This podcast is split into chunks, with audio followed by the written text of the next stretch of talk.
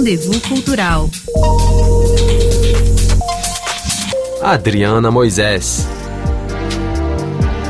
A edição de 2023 do Festival do Curta-Metragem de Clermont-Ferrand volta a celebrar a vida e o cinema, passado o choque da Covid. Apesar dos longos períodos de isolamento da pandemia, os cineastas brasileiros continuaram trabalhando em seus projetos, finalizando filmes. A RFI conversou com os diretores dos três curtas brasileiros que disputam prêmios na competição internacional de Clermont-Ferrand. Clara Anastácia e Gabriela Gaia Meirelles falam do falso documentário Escasso. Escasso fala sobre a Rose, que é uma mulher, uma passeadora de pets, como, como ela gosta de se chamar, que encontra uma casa aberta no meio da pandemia e resolve morar nessa casa, né?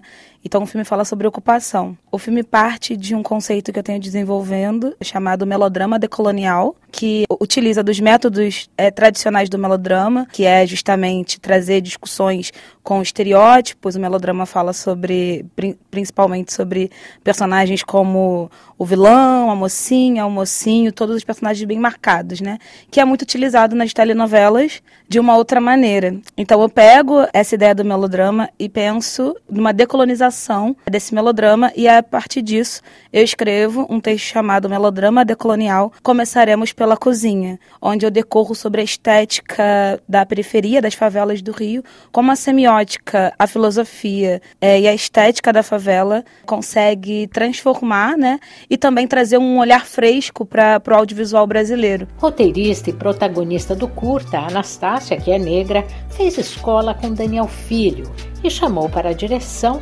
Gabriela Gaia Meirelles, realizadora branca, também da periferia. Eu acho que uma coisa bonita do filme é o embate entre quem filma e quem é filmado, quem é objetificado, quem é objeto. E aí eu acho que na história do cinema e também do cinema brasileiro, a gente tem uma ideia de autoria, que é uma autoria sempre do diretor, que é um homem branco. E aí depois, recentemente, bem recente, mas a gente tem as mulheres brancas e a gente tem corpos negros sendo filmados. Então uma coisa que eu acho muito interessante do filme é como a grande diretora da cena é a Rose. Eu gosto do conflito que o filme propõe.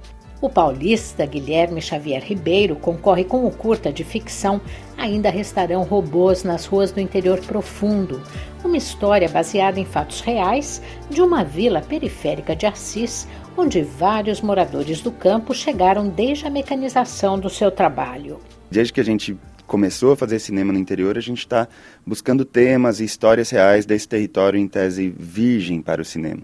Então, um território de muitas histórias, que são invisíveis, muitas pessoas, de muita complexidade, de temas que nunca foram levados às telas. Então, desde 2015, a gente vem desenvolvendo um cinema de lá e buscando essas histórias. Essa, particularmente, da Ainda Restarão Robôs nas Ruas do Interior Profundo. É uma história baseada em, em, em fatos reais de uma vila periférica de Assis, onde vários moradores do campo chegaram desde a mecanização do seu trabalho. É, então, moram nessas periferias, são pessoas que têm uma relação com o campo, apesar de viverem às margens das cidades. E desse lugar surgiu a história de um garoto que tinha uma égua de estimação e essa égua fugia para o centro da cidade. Então, no filme, os garotos eles se juntam para ir atrás dessa égua e encontram nesse contexto um pouco desse dessa complexidade política e social que o Brasil tem vivido nos últimos anos, com essa ascensão da extrema-direita e que estava muito forte nas ruas do interior profundo. Ficção em preto e branco, Takanakui, primeiro curta do consagrado diretor de cena peruano Gustavo Bocos, mais conhecido como Vocos e radicado em São Paulo, leva o espectador às montanhas remotas do Peru, onde as comunidades têm seus próprios códigos de vida.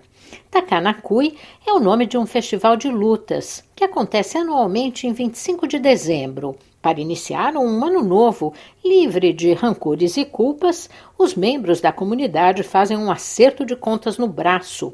Usam a violência para criar a paz. É, é uma história realmente sobre preconceitos, não? sobre a observação de de la masculinidad de una forma un poco más humana, ¿no? Vemos la relación de, de Fausto y Chasca, que son eh, el menino que está en la pubertad y el adolescente, y es ese, ese prejuicio que tiene el padre al verlo, ¿no? Pero realmente nada está como que in your face, ¿no? Nunca vemos que algo acontece, lo que vemos es el desarrollo de una bonita amistad y la curiosidad, y lógicamente, de él, especialmente de Joel, que es eh, Fausto, que es el protagonista, que él va creciendo, ¿no?